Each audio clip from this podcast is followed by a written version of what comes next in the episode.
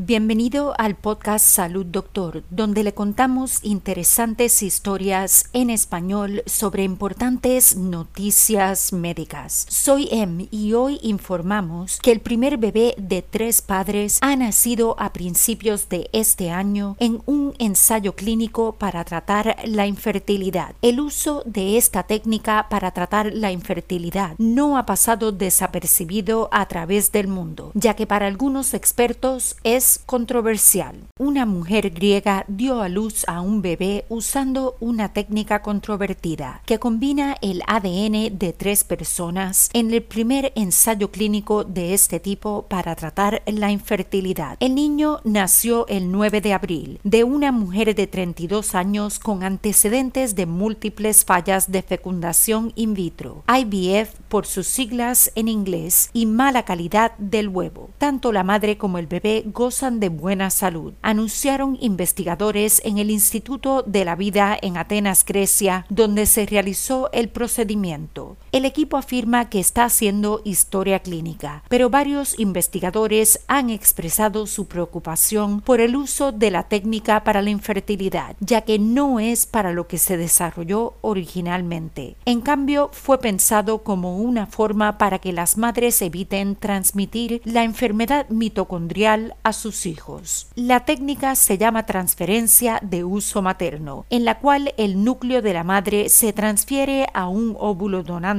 al que se le ha extraído el núcleo. El óvulo del donante se fertiliza con esperma del padre y se devuelve a la madre. El niño resultante tendría material genético de la madre y el padre y una pequeña cantidad de genes del donante. El primer niño creado con esta técnica nació en 2016 en México, un bebé cuya madre tenía genes para el síndrome de Lee, un trastorno neurológico fatal relacionado con los genes en las mitocondrias. En el ensayo de Atenas, la mujer que dio a luz no tuvo problemas mitocondriales, dice Gloria Calderón de la empresa española Embryo Tools que participó en el ensayo. Calderón dice, ella tiene problemas de fertilidad relacionados con la mala calidad del huevo y tuvo cuatro intentos fallidos de fecundación in vitro debido al desarrollo deficiente de los embriones. Tim Child en la clínica de fertilidad Oxford Fertility en el Reino Unido dice que los riesgos de la transferencia de uso materno no se conocen por completo. Los experimentos con animales han sugerido que una falta de coincidencia entre el ADN mitocondrial del donante y el ADN de la madre y el padre puede causar un envejecimiento acelerado y afectar el metabolismo y la obesidad. Child dice que los riesgos pueden considerarse aceptables si se usan para tratar la enfermedad mitocondrial, pero no en esta situación, ya que el paciente puede haber concebido con otra ronda de fecundación